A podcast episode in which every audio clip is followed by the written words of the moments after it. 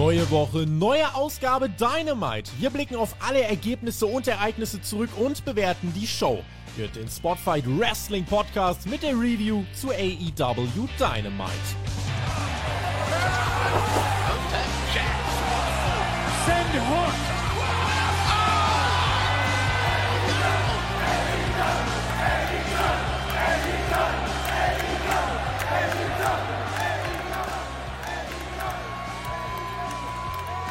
Sand Hook, hat er gesagt, der CM Punk. Und heute ist er da. Er ist angekommen bei Dynamite.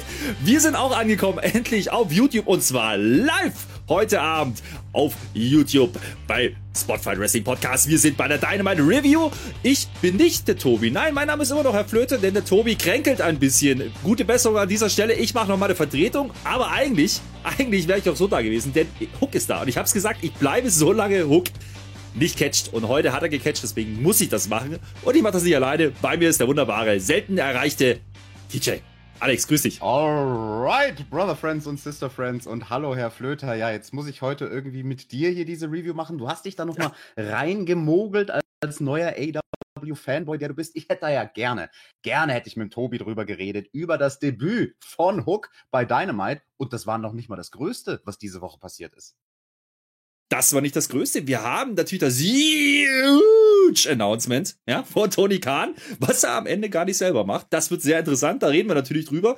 Und wir haben natürlich noch das große Coffin-Match. Ja, endlich El Idolo gegen den Darby Allen. Ja, das hat man lang genug aufgebaut. Jetzt wird es Zeit, dass man das auflöst und das macht man mit einem Sargmatch. Ja, mal ein bisschen anders wie das, was wir von den 90er Jahren kennen, aber es ist ein Sargmatch und das schauen wir uns natürlich an. Es war ein Thumbtext dabei, mein Lieber. Das freut dich, da bin ich mir sicher. Und da wirst du uns sicherlich was dazu erzählen. Das dann im Main Event. Also ein bisschen was los gewesen bei Dynamite. Und äh, wir werden drüber sprechen. Und zwar genau jetzt, mein Lieber. Wir starten direkt rein. Ja, wir sind in Pittsburgh, Pennsylvania. Wir sind im Peterson Event Center. Und da ist es sehr voll. Es gibt einen Kamerashot auf die Hardcam-Seite. Huch, was ist denn da los? Hab ich mir gedacht, viele Menschen bei AEW, das finde ich toll, mein Lieber. Um da mal ja, das fand ich auch. War was Positives. Ja, ja. Da, da, haben, da haben sich mal Zuschauer verliert äh, zu AEW. Das war doch schön. Absolut richtig. Und äh, wir gehen ohne Umschweife rein, ja. Also natürlich erzählt man uns, was alles so passiert, macht man aber während das erste Match schon läuft und ne, man geht direkt rein und es kommt natürlich der Mann raus, der die größten Pops kriegt aktuell und das ist ein gewisser CM Punk, ja, ein bisschen älterer Mensch, der catcht aber ganz, ganz schön, ganz schön ordentlich in letzter Zeit, muss ich ja selber zugeben. Und das war eine Verpflichtung von AW, die hat sich gelohnt und deswegen schickt man den jetzt hier wieder als erstes raus. Die Halle ist natürlich sofort da und wir wissen ja seit Rampage, dass der Dustin Rhodes, der Natural, ja, der möchte ein Match gegen ihn haben. Das steht noch auf seiner Bucketlist. Das ist nämlich First Time Ever. Dusty Rhodes, Dustin Rhodes, nicht Dusty, gegen CM Punk, mein Lieber. Ja, also daran kann ich mich auch nicht, daran kann ich mich auch nicht erinnern, dass wir Dusty Rhodes gegen CM Punk schon mal gesehen haben. Herr Flöter, ich glaube, wir haben ein kleines technisches Problem und du hörst mich ein bisschen versetzt. Kann das sein? Wir sind live, Leute, da passiert sowas. Es, es geht so einigermaßen. Ähm, ich hoffe, das kommt einigermaßen an. Kann ich nicht ändern gerade. Ja, das ist Discord. Da haben wir ein kleines Delay vielleicht drauf. Also vom Bild und Ton.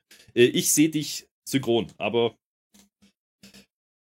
It is what it is. Ey, live ohne Netz und doppelten Boden, Freunde. Da gehen wir da einfach rein. Jawohl. Das kennst du doch als Wrestler, mein Lieber. Und, und der große Vorteil ist ja, wenn wir hier live sind, ich sehe der Chat ist die ganze Zeit ganz fleißig und alle schreiben ganz viel nach Hook und fragen, wo der Tobi ist. Gute Besserung auch nochmal an Tobi.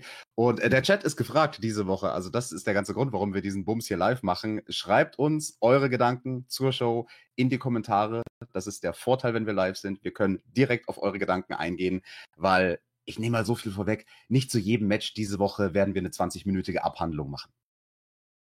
Nicht zu jedem Match, aber ich glaube zu diesem Opener, der jetzt eben ansteht. Oh ja. Und äh, man erzählt uns direkt am Anfang, Excalibur macht das, sagt er, na, der Punk, der hat den Titel und damit den Hangman fest im Blick. Und das ist ja schon so ein Fingerzeit in die Zukunft. Steht ja bald Ende Mai, Mitte Ende Mai, der nächste Pay-Per-View auf Programm. Und das Programm mit Adam Cole hat der Hangman ja erfolgreich abgehakt bei Rampage, dementsprechend auf zu neuen Ufern. Und ich glaube, Punk ist da eine ganz valide Wahl, kommen wir nachher nochmal dazu. Es gibt einen Handshake zu Beginn, also Respektsbekundung, das auf jeden Fall. Und dann fangen wir an, sehr atypisch ne, für einen Opener, mit Hip Tosses, Armjacks, Restholds und Konter. Relativ langsam und methodisch gewirkt bei dir.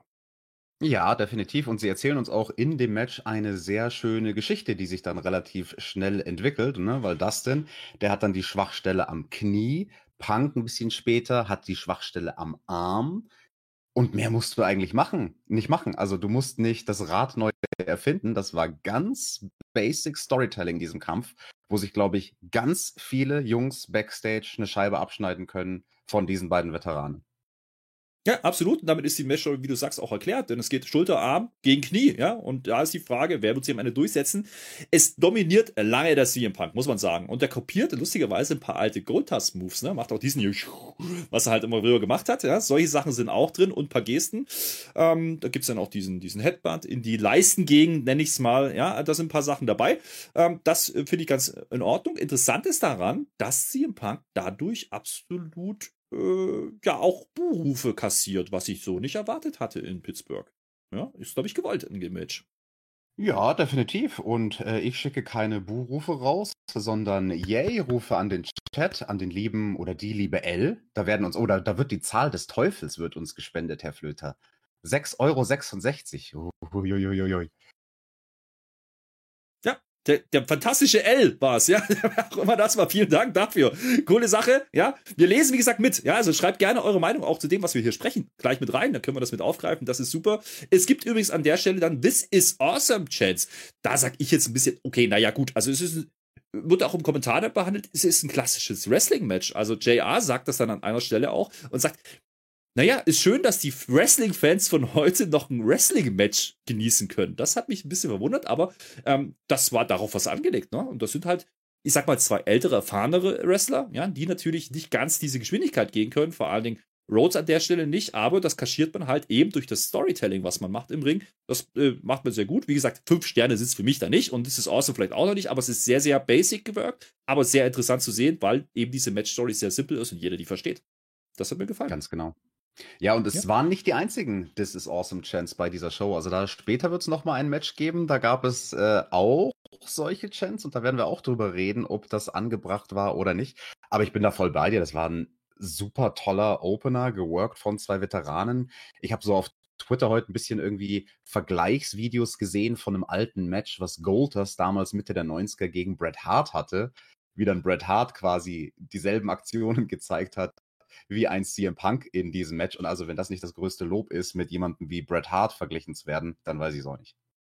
Ja, diese Spots sind mir auch aufgefallen. Ähm, unter anderem war auch dieser Kniespot dabei, ne? Owen gegen Brett. Ähm, das hat, da hat man ein bisschen drauf angespielt. Da waren einige Reminiszenzen an die Vergangenheit dabei. Es gibt dann aber äh, einen Code Red von, von Dustin Rhodes, ne? Und äh, das reicht für mich noch nicht für fünf Sterne, war aber cool zu sehen. Ja, der muss irgendwie rein, das ist in Ordnung.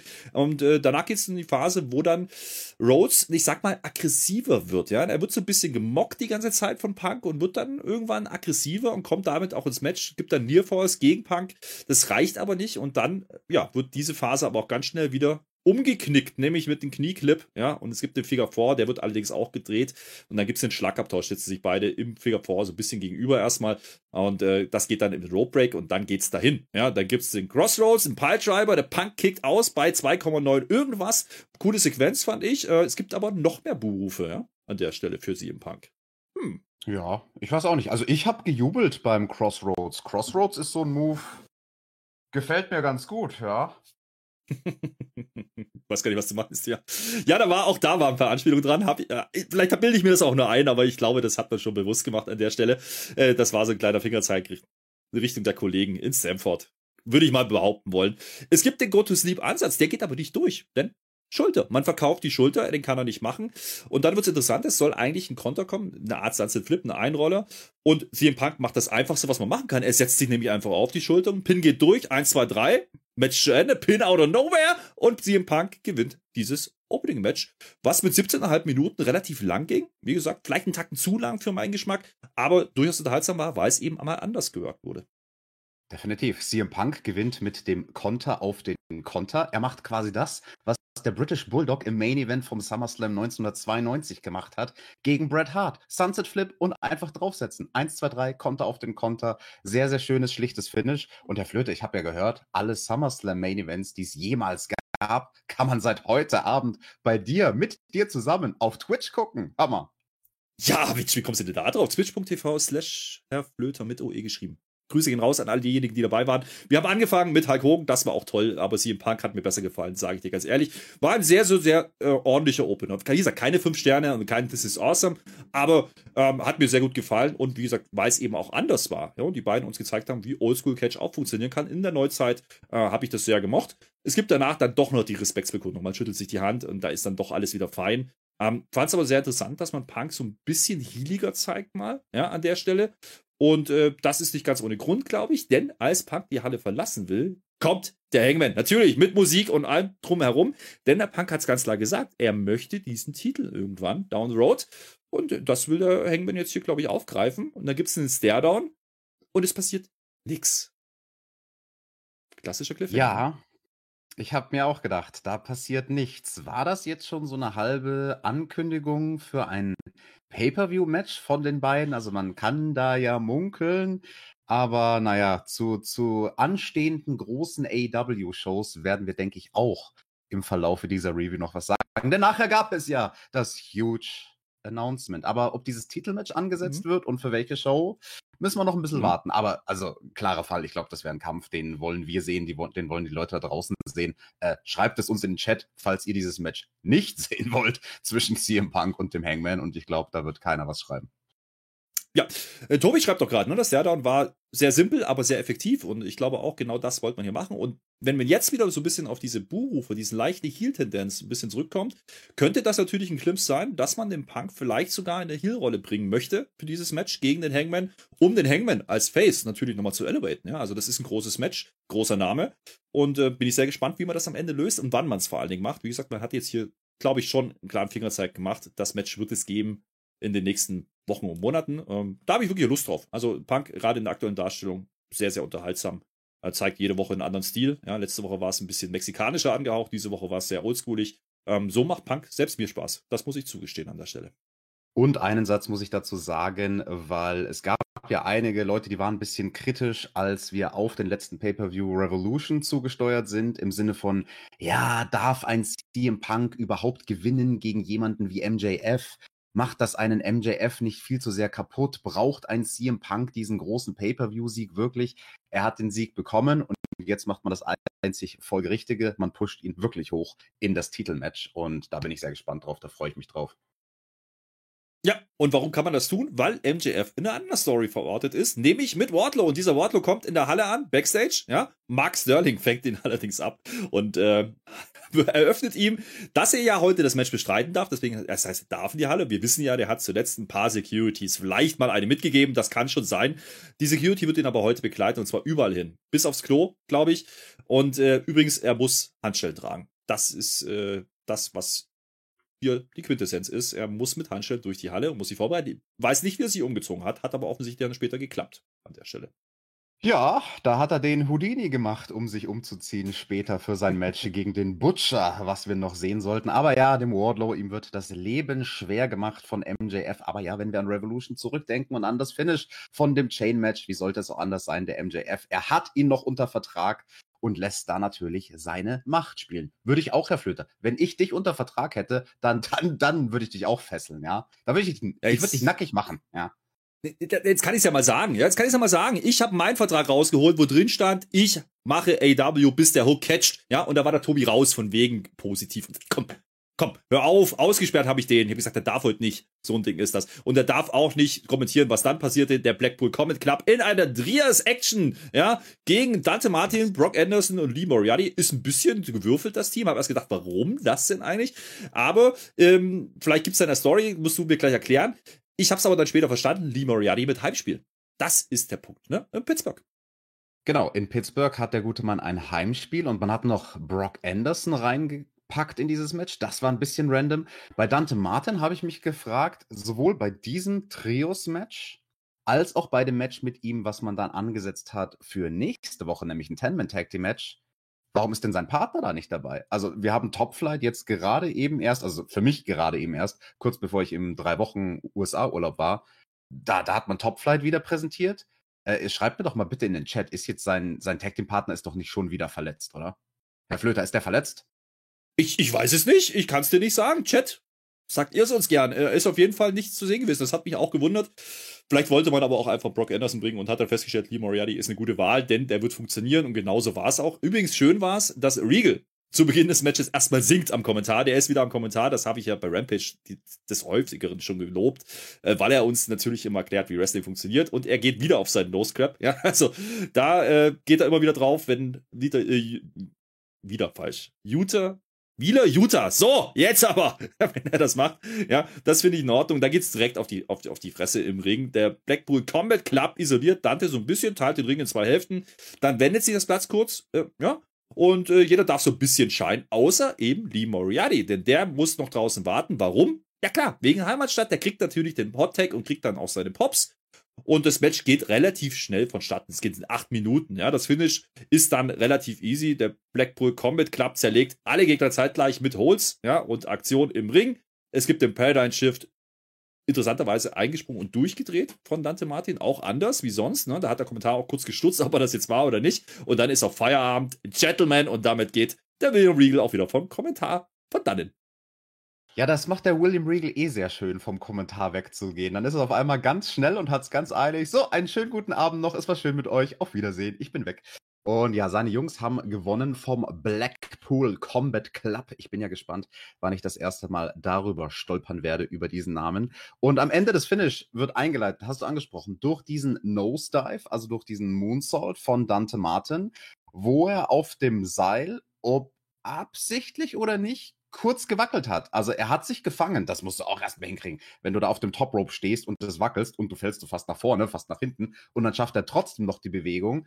Aber Moxley kann das eben zum Vorteil nehmen, einen Schritt nach hinten machen, ihn im, im Chokehold abfangen und direkt auf die Matte runterziehen. Also ich sag's mal so, es ist total egal, ob das absichtlich war oder nicht, denn das, was entstanden ist, war fantastisch. Also, das hättest du eigentlich gar nicht besser planen können, falls es nicht geplant war.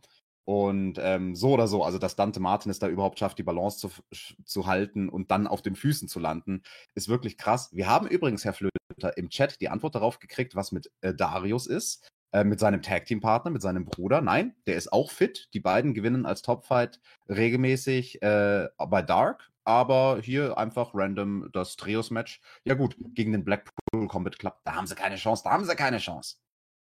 Das ist auch der Grund für dieses Match. Ne? Man möchte dem Blackpool Comic Club einfach zeigen. Übrigens sehr schön war, dass der, der Wieler Utah, ja, eine Hose anhatte mit dem neuen Logo drauf, gab auch das neue T-Shirt zu sehen, das hatte der, der ähm, Brian an, ja, muss ich aufpassen, Brian Danielson, so rum, ja.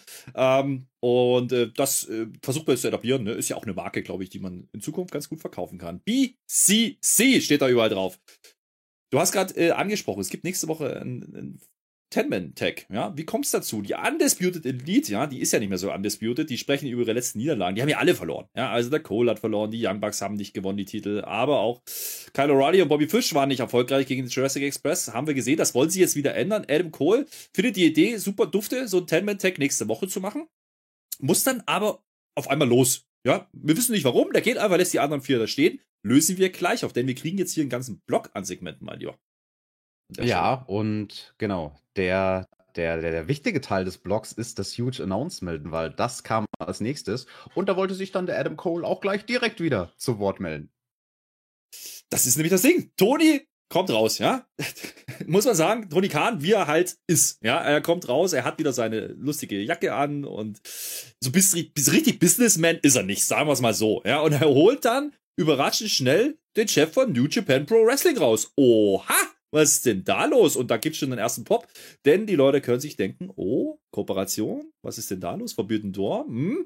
So, aber bevor er dazu kommt, das Huge Announcement selber zu machen, was ich übrigens eine sehr galante Lösung fand, schaltet sich eben Adam Cole wieder ein und wir erfahren, warum er gehen musste, denn es gibt einen Einspieler und er macht das einfach als jemand, der ja sowohl für New Japan gewrestelt hat, als auch eben für AEW unterwegs ist. Und äh, er sagt uns, 26. Juni in Chicago, AEW und New Japan Pro Wrestling, Forbidden Door, ja, großer Pay-Per-View Joint Venture. Interessante Ankündigung. Ich weiß nicht, ob das jetzt wirklich ein ganz großer Gamechanger ist fürs Mainstream Wrestling, aber es gibt sicherlich viele Fans, die das freuen wird.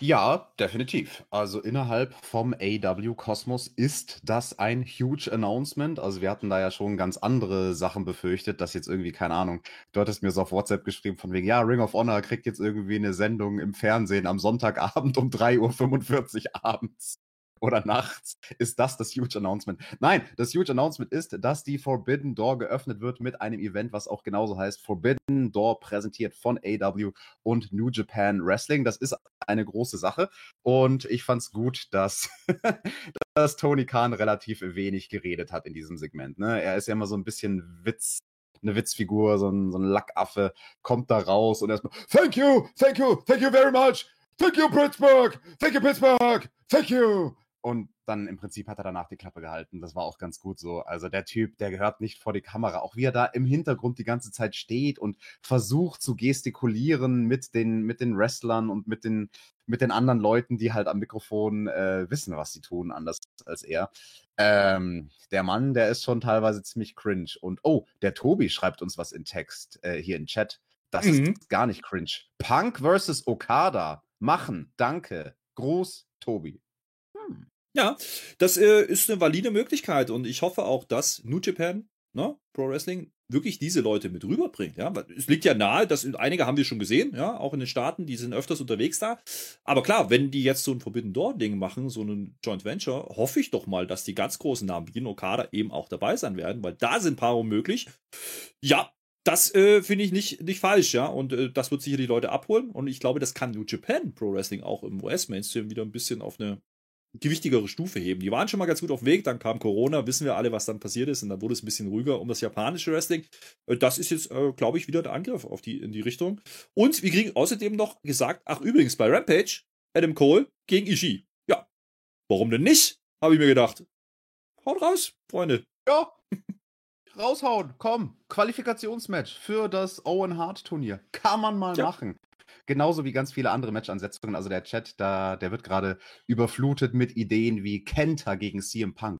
Oh, das Duell der beiden Go-To-Sleeps. Oder Osprey ist so ein Name, der wird genannt. Ah ja, Osprey, den kannst du gegen ganz viele hauen. Mach den gegen Dante Martin, wenn es nach mir geht. Oder mach Osprey gegen Puck. Also da kannst du unzählig viele gute Matches machen. Wir sind mal gespannt und du hast das eigentlich ganz schön auf den Punkt gebracht. Das Ganze, diese Kooperation kann New Japan helfen, jetzt nach der Pandemie, in Anführungsstrichen nach der Pandemie, wieder ein bisschen mehr in den USA Fuß zu fassen.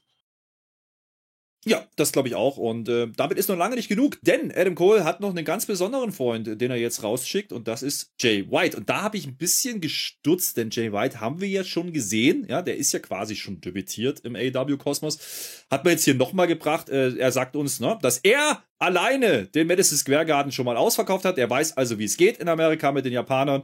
So habe ich es verstanden. Und übrigens, es geht hier nicht um die Promotions. Nee, nee, es geht hier um die Undisputed Elite und um den Bullet Club. Grüße gehen raus und damit verschwindet er wieder.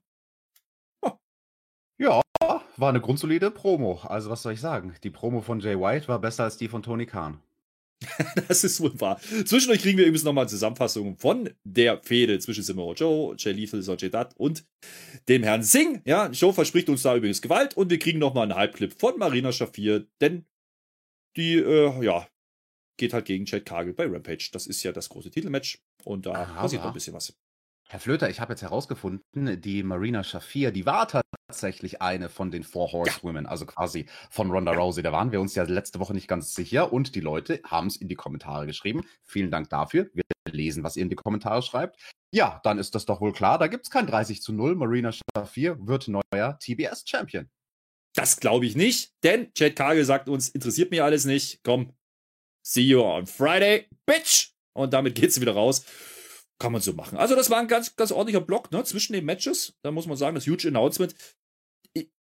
Für Pure Wrestling-Fans, die mit Japan im Bunde sind, ist das, glaube ich, eine große Ankündigung. Das kann man schon so einordnen. Wie gesagt, ähm, Game Changer-Rufe an der Stelle halte ich nicht für richtig. Ähm, das kann aber natürlich nochmal Star Value sein, was man da reinholt. Ich lese hier auch Bullet Club gegen eine Blackpool Comet Club. Auch sowas ist ja möglich. Ja? Also da sind ein paar, paar, paar Dream-Matches ähm, möglich auf Papier, ohne große Story. So würde ich es auch erwarten ist ja auch ne, einen knappen Monat nach ähm, dem eigentlichen Pay-Per-View im Mai.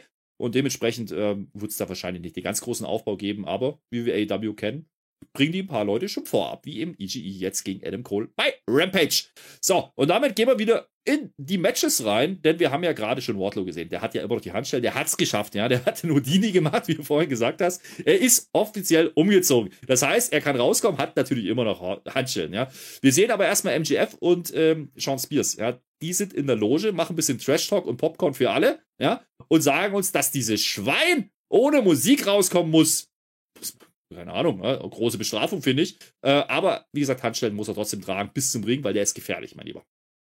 Der ist wirklich gefährlich. Also der Wardlow, aber mit dem Gegner diese Woche, da hat sich MJF schon was überlegt. Also der Butcher und Wardlow, das erwähnen auch die Männer am Kommentar, körperlich sehr ebenbürtig. Bürdig. Ich klinge hier wie ein Hamburger, was ist da los? Ähm, also, ja, Butcher zumindest vom Körperlichen. Er kann mithalten mit einem äh, Wardlow, aber naja, gut, der Ausgang des Matches, ich sag's mal, der kam überraschend wie ein Schaltjahr. Aber der Butcher durfte ein bisschen butchern, zumindest. Und eine Powerbomb durfte er zeigen. Hat aber nicht gereicht gegen die vier Powerbombs von Wardlow. Ja, ist absolut richtig. Ne? Der Butcher der wird uns erzählt, der will auch gar nicht gewinnen. Da geht's ja nur drum, er soll den Wardlow aus dem Spiel nehmen und verletzen. Ja, da, da geht's nicht um den Sieg für den Butcher. Es gibt Shoulderblocks, es gibt Bisse, es gibt Schläge und Headbutts und dann kommt aber der Wardlow und dominiert, wie du sagst. Da gibt's noch ein paar Stühle, die werden zwar reingeholt, aber nicht so wirklich eingesetzt. Es geht äh, bisschen hin und her zwischen Aprons, Barrikaden und Pfosten für Wardlow. Das interessiert ihn aber nicht. Er kassiert doch die Powerbomb, kickt aus bei eins und teilt dann selber einfach vier Powerbombs aus gegen den Butcher und damit ist auch nach ja, guten vier Minuten schon wieder Feierabend. Wie gesagt, der Ausgang nicht überraschend, absolut sinnvoll. Ne? Ich hatte gedacht, da kommt vielleicht noch ein bisschen was mit den Handschellen. Die muss er nämlich wieder anlegen, aber ist nicht so. Der verschwindet einfach wieder. Oh ja, ja, gucken. Ich dachte auch, dass da noch irgendwas kommen würde, aber naja gut, man hat ja ganz schön interagiert mit MJF und Sean Spears, die da oben vom Balkon aus sozusagen in Sicherheit sich das Match angeschaut haben. Und ja, MJF, was eine feige Sau. Also da ist er auf dem Balkon und ist da schon in so einer Sicherheit und muss den Wardlow immer noch zwingen, die Handschellen anzuziehen. Mensch, was ist das denn? Wo soll das nur hinführen? Und äh, ja, die Frage kann ich eigentlich beantworten, war eigentlich nur rhetorisch gemeint, aber ich denke, was kommen wird, ist ein Match, hoffentlich beim Pay-Per-View. Das würde passen, glaube ich, vom Timing wo es dann um diesen Vertrag geht, wo Wardlow sich quasi frei catchen kann und wo er sagen kann, ey, MJF, ich will nicht mehr hier äh, gegeißelt werden von dir, wir wresteln gegeneinander und wenn ich gewinne, dann bin ich mein eigener Mann und dann bin ich wirklich All Elite. Ja, und damit kann man auch die Frage beantworten, warum hat man MJF gegen Punk nicht gewinnen lassen? Genau deswegen, man hat eine Übergangsfehde, und Punk geht Richtung Titel erstmal. Und dann schauen wir mal weiter in den nächsten Monaten, was mit den beiden so passieren wird. Äh, was auch passieren wird demnächst bei Rampage nämlich, ist Eddie Kingston gegen Danny Garcia. Sagt er uns in einem kurzen Videoeinspieler. Nur die beiden, alle anderen dürfen nicht dabei sein. Ja, und äh, das, was da mit Garcia passiert, ja, da soll das Jericho mal ganz genau hingucken, denn das wird mit ihm auch passieren. Das macht er nur wegen Jericho, sagt das der Eddie Kingston. War wieder eine klassische Eddie Kingston-Promo, ne? Muss man so sagen. Diesmal Backstage ja. halt. Richtig. Eddie Kingston-Promos sind immer gut, sind immer grundsolide. Rampage, Mensch, das muss sich ja irgendeiner angucken aus unserem Team. Hm. Hm. Ich bin äh, raus. ich muss raus. So. Also, naja, heute, heute, heute, heute sind ja meine Brother Friends aus den USA wieder gelandet. Vielleicht äh, hm. schreibe ich mhm. einen von denen an. Das wäre eine Möglichkeit. Wir gucken mal aufs nächste Match. Owen Hart Tournament Qualifier ist angesetzt und das ist äh, eine interessante Ansetzung, denn es ist Kyle O'Reilly gegen den Jungle Boy. Die beiden sind ja auch in einer Tag-Team-Konstellation zuletzt aufeinander getroffen. Da hat ja der Jurassic Express retained. Und äh, heute geht es darum, wer in das Turnier jetzt einzieht. Ne? Es ist eine ziemlich ausgeglichene Geschichte über weite Strecken, technisch sehr ansehnlich, ohne Vorteile hüben wie drüben, bis dann Kyle wirklich übernimmt, ab Mitte des Matches ungefähr. Und auch das ist eher langsamer und methodisch gewirkt. Hätte man auch anders machen können an der Stelle. Und die Halle ist relativ ruhig, aber das ist gar nicht negativ gemeint. Ich glaube, die schauen einfach zu, was da passiert. Geht gute 13 Minuten das Match. Also äh, relativ lang, hätte ich nicht erwartet. Und äh, man geht auch hier zwischendurch mal raus aus dem Ring. Ganz große, bahnbrechende Dinge passieren jetzt zwar nicht, aber als man zurück ist, ähm, macht man das, was man da machen kann. Man gibt ein paar nette Spots zu sehen. Das Ende dann etwas zügiger und vielleicht auch ein bisschen überraschend, denn nach einem Brainbuster gibt es das Knie in die Rippen von Jungle Boy von Top Rope. Ja, das war ein netter Spot. Ich weiß nicht, das war kein Finisher, ne? Das war einfach ein, ein harter Spot und das reicht dann für den klaren Sieg 1, 2, 3 für Kyle O'Reilly. Das war sein erstes äh, Singles-Match bei AW übrigens.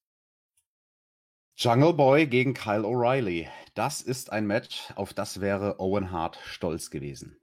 Ein Qualifikationsmatch in diesem Owen Hart Turnier. Der Kanadier Kyle O'Reilly schafft es, sich zu qualifizieren. Ne? Das passt ja irgendwie auch. Owen Hart aus Calgary, Alberta, Canada, wie wir alle wissen. Und Herr Flöter, da kannst du dich jetzt kurz ein bisschen ausruhen, trink was, rauch ein bisschen Pfeife, weil ich habe dieses Match so sehr genossen. Ich, ich habe lange überlegt, ob ich es wirklich so formuliere, wie ich es formulieren werde. Und ich habe darüber nachgedacht, was ich sonst bisher bei AW in diesem Jahr gesehen habe. Das war stilistisch so anders als das, was wir sonst sehen, vor allem was wir von dieser Riege Jungs sonst sehen, weil sie Tag Team Wrestler sind, weil sie deswegen per se schon immer die krassen, schnellen, spektakulären Matches machen. Und das hier war methodisch. Das hier war ganz anders. Das war ein Schachspiel, was die beiden auf die Matte gezaubert haben. Ich gehe so weit zu sagen, dieses Match, Jungle Boy gegen Kyle O'Reilly, war bisher für mich 2022 mein persönliches Match of the Year bei AW Dynamite. Ich kann mich nicht erinnern, welches AW Dynamite Match mich mehr begeistert hätte als das. Weil das ist meine Art Stil. Das ist nicht für jeden. Und vielleicht bin ich der Einzige, der diese Meinung hat. Und das ist mir total egal, weil das ist der Stil, den ich persönlich liebe. Dieses, dieses, ja, Schachspielartige Wrestling, was die beiden da betrieben haben. Weniger ist mehr. Sie haben das Tempo rausgenommen und sie haben strategisch gewrestelt. Und da waren so viele schöne Details dabei. Ich, ich will nur so ein paar aufzählen, ein bisschen chronologisch am Anfang der Jungle Boy mit seinem Trademark, wo er auf die Seile raufrennt und dann mit diesem spektakulären Armbreak runtergeht, bam, wird direkt abgefangen in Cross Armbar. Das war wunderschön. Dann gibt es die drei Butterfly Suplessen von Kyle O'Reilly. Bildhübsch gezogen. Also ich kann den Typ normalerweise nicht leiden. Der zieht bei mir, also der, der zieht wirklich Heat. Aber er kann was im Ring und der ist als Singles Wrestler noch mal so viel attraktiver als als Tag Team Wrestler. Ähm, das Comeback war unglaublich cool gemacht. Ganz simpel, also wirklich nur Clothesline, Clothesline, Clothesline, der Gegner bump feedet, bump feedet, bump feedet. Da, da haben sie das Rad nicht neu erfinden müssen. Sie konnten es basic halten und das war trotzdem cool. Und dann rennt der Jungle Boy in die Seile, hört hinter sich, dass Kyle O'Reilly ihn überholen wird. Er hört die Schritte von Kyle O'Reilly hinter sich, bremst ab, bevor es zum Überholen kommt und hebt ihn aus mit einem Bodyslam und wirft ihn aus dem Ring habe ich auch noch nie gesehen in der Form. Also das war auch clever vom, vom Jungle Boy an vielen Stellen. Oder dann so Details wie kurz danach gibt es vom Jungle Boy, nachdem man einen Dive nach draußen macht, gehen sie wieder zurück in den Ring, Suplex in die Ringecke und Kyle O'Reilly einfach nur mit einem simplen Top-Wrist-Lock schafft er es, nachdem er gerade eine Aktion geschluckt hat in die Ringecke, sich wieder in die Offensive zu arbeiten. Einfach nur, weil er weiß, wie man einen Basic-Griff ansetzt das bringen die Kommentatoren, Jim Ross vor allem, auch sehr schön over, indem sie sagen, hey, das ist eine Art Griff, dieser Top-Wrist-Lock. Da wissen schon viele gar nicht mehr, wie man so einen Top-Wrist-Lock überhaupt macht. Und e, es gab dann so ganz komische This is awesome Chance, aber so halbscharig. Und ich hatte auch dasselbe Gefühl wie du. Die Fans in der Halle, die haben schon realisiert, dass das echt gut war, was sie da gesehen haben.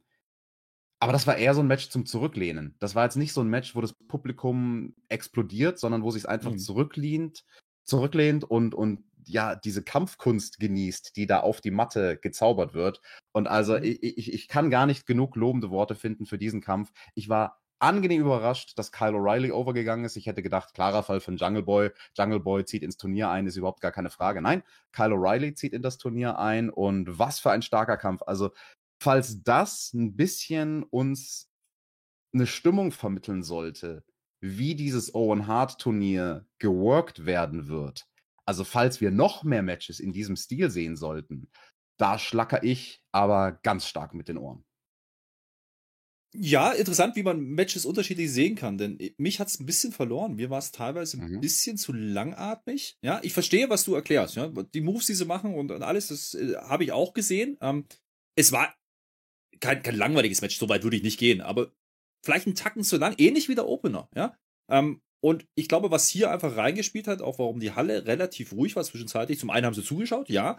Und zum anderen haben sie, glaube ich, was anderes erwartet von den Jungs, ja, an der Stelle. Und das ja. haben sie nicht bekommen. Aber das ist ja auch ein Stilmittel, wo man sagen kann, okay, man hat halt bewusst gebrochen mit dem, was man normalerweise erwarten konnte und hat was ganz anderes gemacht. Und ähm, das kann ich auch zugestehen, interessant. Auch hier wieder die Parallele zum Opener, ja. Also da, da sehe ich schon ähm, zwei Matches, ja. Das sind jetzt insgesamt ja, um die 30 Minuten Matchzeit gewesen, diese beiden Matches, die komplett atypisch gearbeitet wurden. Ja? Und ähm, das äh, hat einen gewissen Reiz, einen gewissen Charme. Ähm, wie gesagt, mir war es teilweise ein bisschen zu langsam, ein bisschen zu, nicht behäbig, aber zu langatmig. Ja? Das ist vielleicht das Zu methodisch. Ähm, zu methodisch, ja. Aber äh, ich möchte dir nicht absprechen, dass die nicht ordentlich rausgehauen haben. Das definitiv wrestlerisch war das sehr, sehr interessant anzuschauen. Gar keine Frage. Genau. Mhm. Und ich glaube, da sind wir uns einig, das ist einfach Geschmackssache. Und in dem Fall ja. war das halt mal was, was genau mein Geschmack ist, der selten getroffen wird vom AW-Stil. Ja. Tobi schreibt noch im Chat, ja, ähm, er spekuliert darauf, dass äh, der Jungle Boy jetzt in der Abwärtsspirale runterrutscht, der Christian dann turn könnte und äh, Jungle Boy dann gegen den Christian gehen könnte und äh, dann als Singles Act starten könnte. Also ich glaube, da hat man so ein bisschen die ersten Samen gestreut die letzten Wochen. Da gab es ja schon mal diese bisschen ne, Verwürfnisse, würde ich es jetzt nicht nennen, aber da war Christian schon mal, naja, sagen wir, wie es war, angepisst darüber, ja, wie es gelaufen ist in den letzten Matches bei ihm ja, ähm, und ein bisschen angefressen. Da hat man es leicht angedeutet. Könnte durchaus eine valide Möglichkeit sein, dass man das macht. Ja, bin gespannt. Aber noch nicht. Ja, das ist das Schöne an AW. Man lässt sich auch mal Zeit, Stories wirken zu lassen. Aber Stories. Flöter, wenn, wenn du hier ganz kurz, wenn du hier mhm. auf den Tobi eingehst, muss ich ihn auch nochmal kurz wegbashen, weil er schreibt dann, er, be er benutzt das Wort lame im Kontext mit diesem Match. Also er schreibt, fand das Match tatsächlich eher überraschend lame, aber immer spannend, wie unterschiedlich man Matches auffassen kann. Also das, das empfinde ich als eine Beleidigung. Du hast es ganz schön formuliert, überraschend langsam, nicht das, was man erwartet hat. Lame war in diesem Kampf gar nichts. Das war Kunst, was die beiden da gemacht haben. Weiter im Programm, Herr Flöter.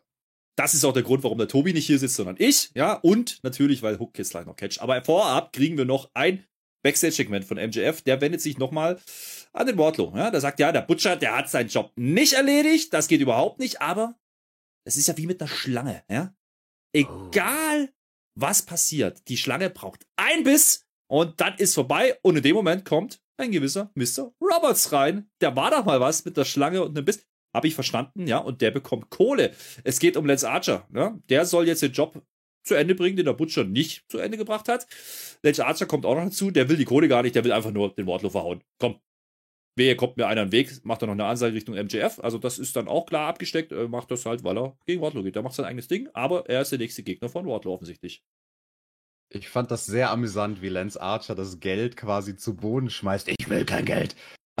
Und dann hast du auf Sean Spears geachtet im Hintergrund, wie er dann so nach unten schielt, so, äh, das, das Geld hebe ich jetzt aber schon wieder auf. Also, also ich nehme es mit nach Hause. Ich bin mir da nicht zu fein, das Geld zu nehmen. Nein, es äh, ist ganz schön, dass man Jake Roberts hier eingebaut hat. Und Alter, was für ein Berg von einem Mann ist Jake Roberts. Also Sean Spears ist nicht klein. Der stand im Hintergrund. Der hat deswegen verhältnismäßig äh, im Vergleich zu Roberts nicht so riesig gewirkt. Aber MJF, der sah aus wie eine kleine Wurst im Vergleich zu Jake Roberts. Also Jake Roberts wirklich irgendwie gefühlt eineinhalb Köpfe, Köpfe größer und doppelt so breit. Also was mhm. für ein Schrank immer noch in mhm. diesem hohen Alter. Und ich glaube auch Jake Roberts sah besser aus als zuletzt, wo wir ihn bei AW ja. gesehen haben. Also der sah verhältnismäßig gesund aus und alleine das hat mich sehr gefreut. Ja, und Archer gegen Wardlaw, gucken wir mal, ob es da auch vier Powerbombs gibt, weil der Archer, der ist schwierig hochzuhieven ist ein anderes Kaliber nochmal, ne? wie der Butcher, muss man sagen. Mal gucken, was da rauskommt. Ähm, jetzt kommen wir zu dem, worauf Tobi seit Monaten gewartet hat. Und jetzt ist er nicht da. Er droht zwar schon wieder, ah, wartet mal ab, ich komme noch, haha, nix wird, nix wird. Denn jetzt passiert genau das, warum ich hier bin, mein Lieber. Der Hook kommt, ich habe mich als Hook-Fan geoutet, ich habe Tobi jetzt verstanden. Der kommt raus, der hat sogar eine neue Hose, die ist jetzt beige, ja, das ist super. Die Haare, die Haare noch wilder, das ist ja, das ist ja noch die schöne Frisur. Da, da, da steht ja alles ab. Was war denn da los? Und äh, das, äh, das allein, das war das Geld schon wert, was die Fans da bezahlt haben. Ja, endlich ist er angekommen bei Dynamite. Und äh, übrigens, da sitzt doch dieser Tony Nies im Publikum mit Mark Sterling. Ja, da war ja sowas am Laufen letztens. Da war ja mal so eine Ansage, die sie gedroppt haben. Ich glaube, ja, bei Rampage war es. Und ähm, dennoch hat er jetzt erstmal einen Gegner. Das ist ein unbeschriebenes Platz, sagen wir es mal, wie es ist. Ähm, das ist Anthony Henry. Ja, der hat einen Rekord von 0 zu 1 oder anders. Er wird Kanonenfutter sein. Genau das, was man machen muss, wenn man Hook weiter platzieren will. Hook macht genau das, was zu erwarten ist. Ja, er gibt einfach keinen Fick und will das Ding zu Ende bringen. Bam! Und dann selbst der Danhausen, der dann außerhalb vom Ring auf einmal auftaucht, such, der will mir verfluchen. Ja, komm, egal. Red Rum, Feierabend. Das ging eineinhalb Minuten. Das, was man mit Hook machen muss, mein Lieber. Jawohl das Debüt von Hook bei AW Dynamite. Da muss ich jetzt natürlich die Fahne hochhalten, Herr Flöter, für Team TJT und dieses Match zerlegen in seine Bestandteile und muss mir jeden einzelnen Move rauspicken und analysieren, wie toll Hook da sein Handwerk gemacht hat. Aber ich schaue gerade auf die Uhr und ich sehe, ich habe viel zu viel geredet über das Match davor. Sorry, hab keine ja, Zeit. Schade. Ja, aber gut. Hook war da. Ja, ich habe ich hab aber noch was. Ist ja noch was passiert danach. Der Denhausen, der, der hat jetzt genug. Der schnappt sich das Mikrofon und macht eine Ansage. Der sagt nämlich, nö, das geht so nicht. Ich wollte dich verfluchen, geht die, jetzt muss der Hook, der muss jetzt gegen Denhausen ran und kämpfen. Interessiert den Hook nicht. Der geht einfach. Und äh, damit war es das aber auch. Das war jetzt das große Debüt von Hook und damit können wir auch weitergehen. Und äh, ganz ehrlich, da haben wir auch alles gesagt dazu. Also so, Freunde, stopp jetzt mal. Also da muss ich mich einschalten. Mich kann hier keiner davon nee. abhalten, trotzdem hier was zu sagen. Mich mag vielleicht Corona davon abgehalten haben, mit euch jetzt hier diese ganze Review aufzuzeichnen, aber ich werde mich trotzdem einschalten, wenn es darum geht, das Dynamite-Debüt von wem zu besprechen. Oh ja, ihr wisst genau, was das heißt. Nicht ohne diesen Jingle. Das ist das Schrecklichste auf der Welt. Ah, jedes Mal spielt er das. Äh, liebe Hook Gang, bitte in den Kommentaren das machen, was ihr am besten könnt.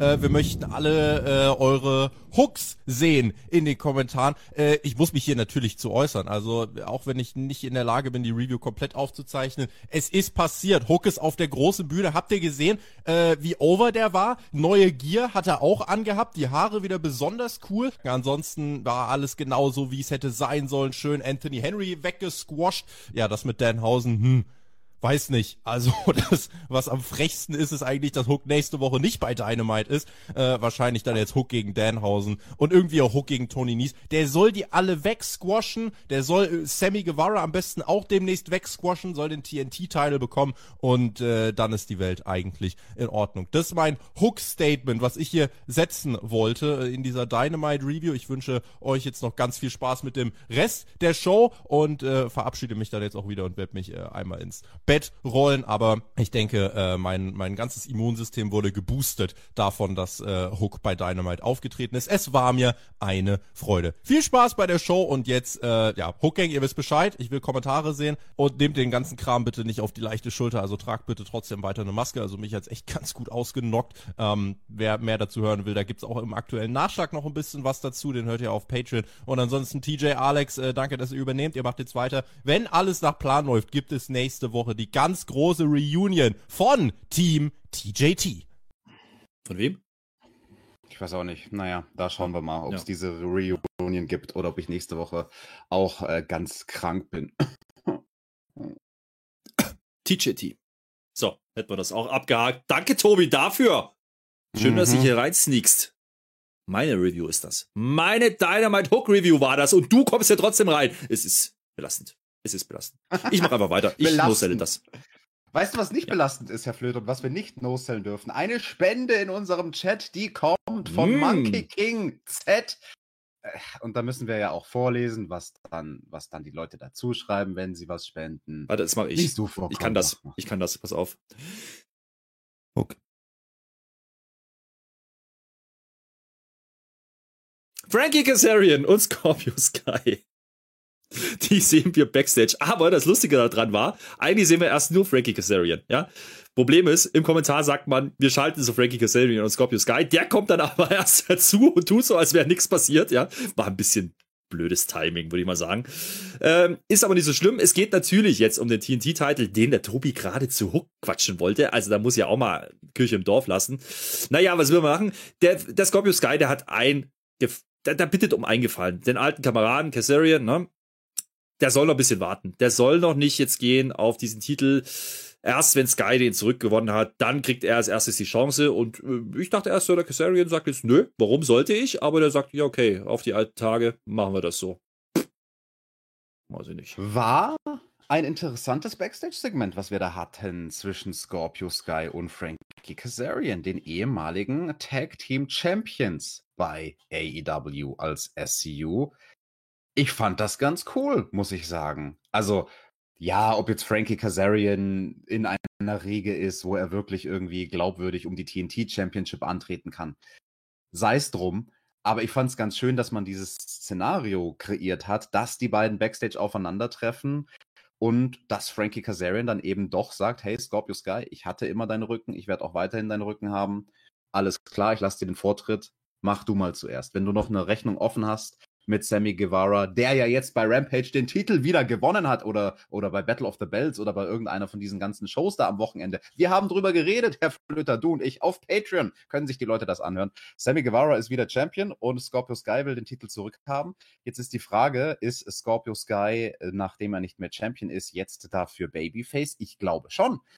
Also diese Promo hat da, glaube ich, schon ganz gut die Saat gesät und dann sind wir in die Werbung gegangen und als wir wieder zurückkamen, sahen wir dann Scorpio Sky ja auch in der Halle, so viel nehme ich schon mal vorweg und der hat dann, glaube ich, doch tendenziell eher die Richtungen gezogen, die AW wollte. Der wurde bejubelt Mhm. und der neue Champion Sammy Guevara wurde ausgebuht, weil der stand im Mhm. Ring und zieht mal die ganz billige Heel Heat, weil er hat eine Mhm. hübsche Frau an seiner Seite. Naja, unter uns darüber können wir streiten. Auf jeden Fall hat er eine Frau an seiner Seite mit Ty Conti und sagt den Leuten, hey, äh, ich bin eh geiler als ihr und meine Freundin ist hübscher als eure Freundin und ich bin der Beste, haha. Sammy Guevara jetzt Heel, Scorpio Sky Face, interessante Dynamik. Herr Flöter, du hast's kommen Mhm. sehen, du hast es so gesagt in unserer Review. Ja, ich habe äh, mich da ja bezogen auf einen ähm, Social Media Schnipsel, den es gab. Es wurde nicht in der Show gezeigt von Battle of the Bells, aber da gab es eine Ansage auch von Ethan Page. Ähm, ähnlicher Manier, wie er es jetzt hier gleich macht, ne? Sehr pacige Ansage. Und da habe ich so ein bisschen, ah, okay, war wirklich wohl ein Double, Double Turn.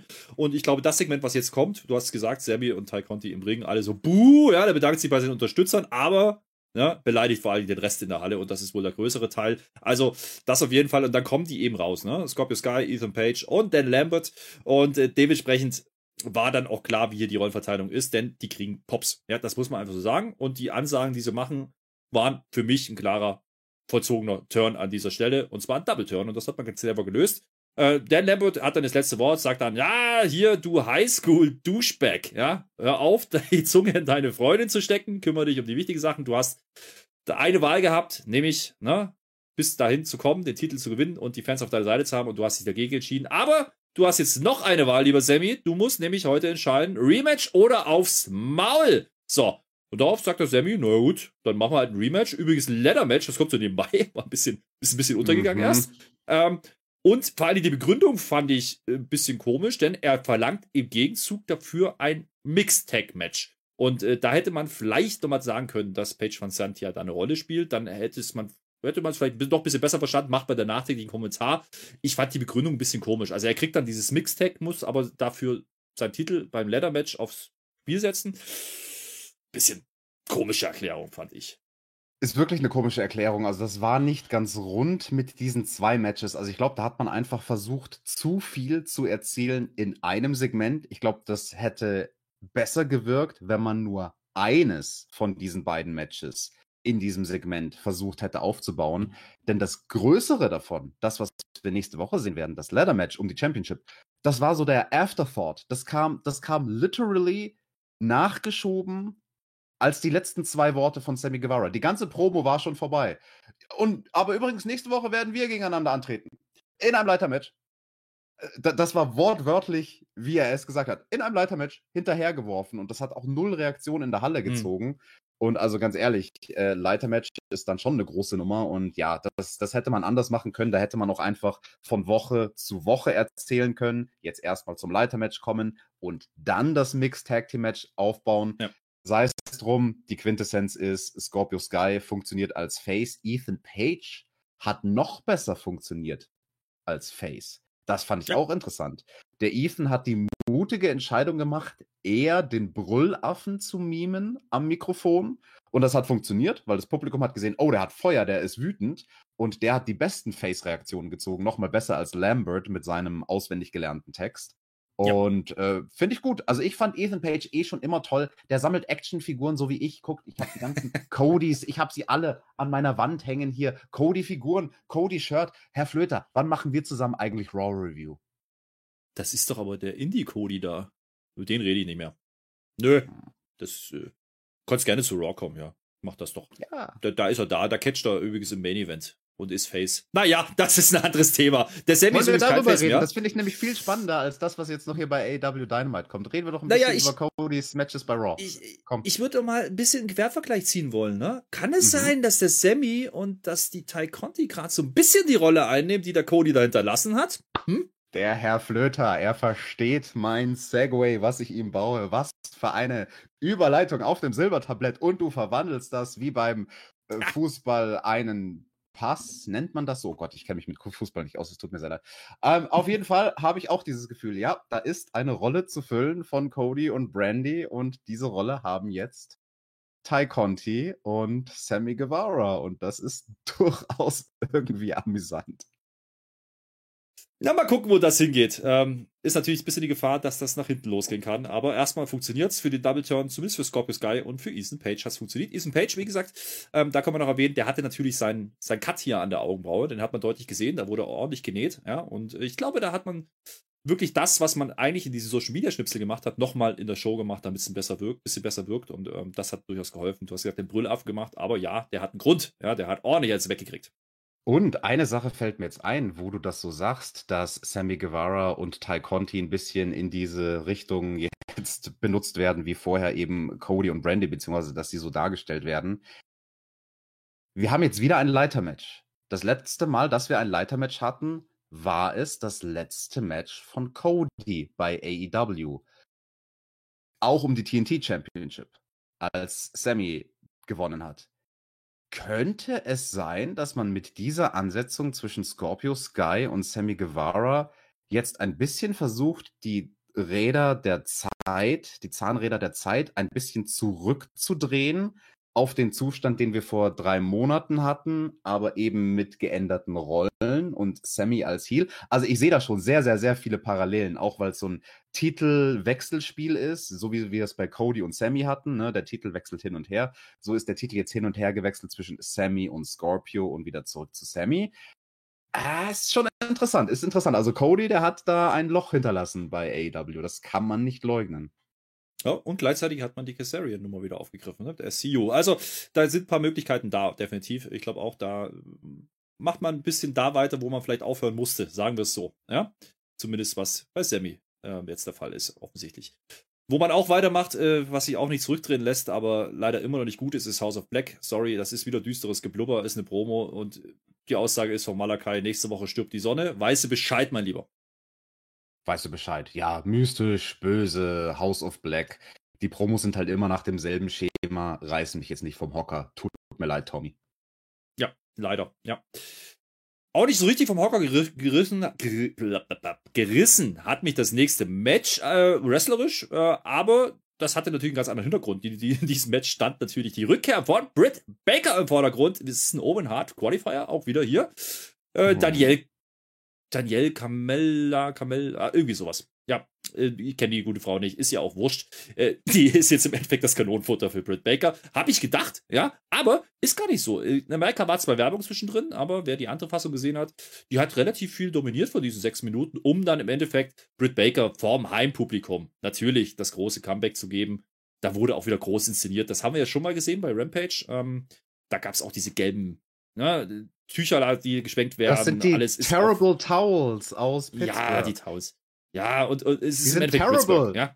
Terrible, ja. Herr Flöter. Terrible, terrible, Pittsburgh, so, das wollte ich sagen. Und da kommen ja sogar die, die Pastillas-Spieler mit raus. Ja, da kenne ich mich ja aus mit Football, habe ich geguckt. Alles ist in gelb-schwarz, ich komme vor wie in Dortmund, da will ich gar nicht hin. Aber was ich sagen wollte, welcome back, DMD, ja, im Grunde ist es so ein kurzes, na, mal wieder da sein.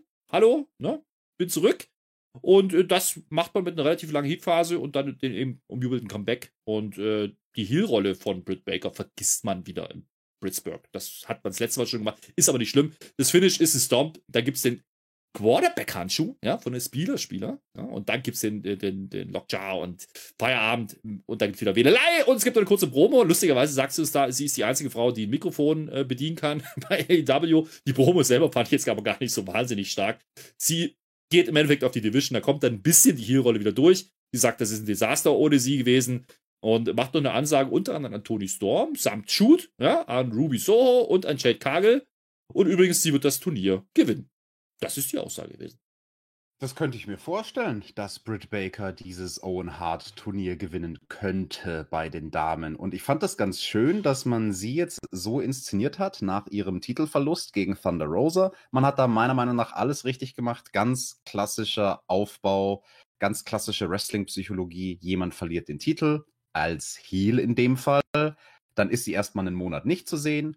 Schöner Zufall, dass wir jetzt in ihrer Heimatstadt sind. Sie ist wieder da, die Leute freuen sich. Die Leute haben sie einen Monat nicht gesehen. Jetzt sehen sie sie wieder, alle sind happy, Britt Baker ist da, yay. Und sie hat ein neues Ziel vor Augen. Sie muss jetzt nicht den Scorpio Sky machen, wie in dem Segment davor, als jemand, der den Titel verloren hat und sagt, boah, ich will jetzt mein Titel-Rematch. Nee, nee, sie hat eine andere Mission. Ihre Mission ist, ich will jetzt dieses Turnier gewinnen.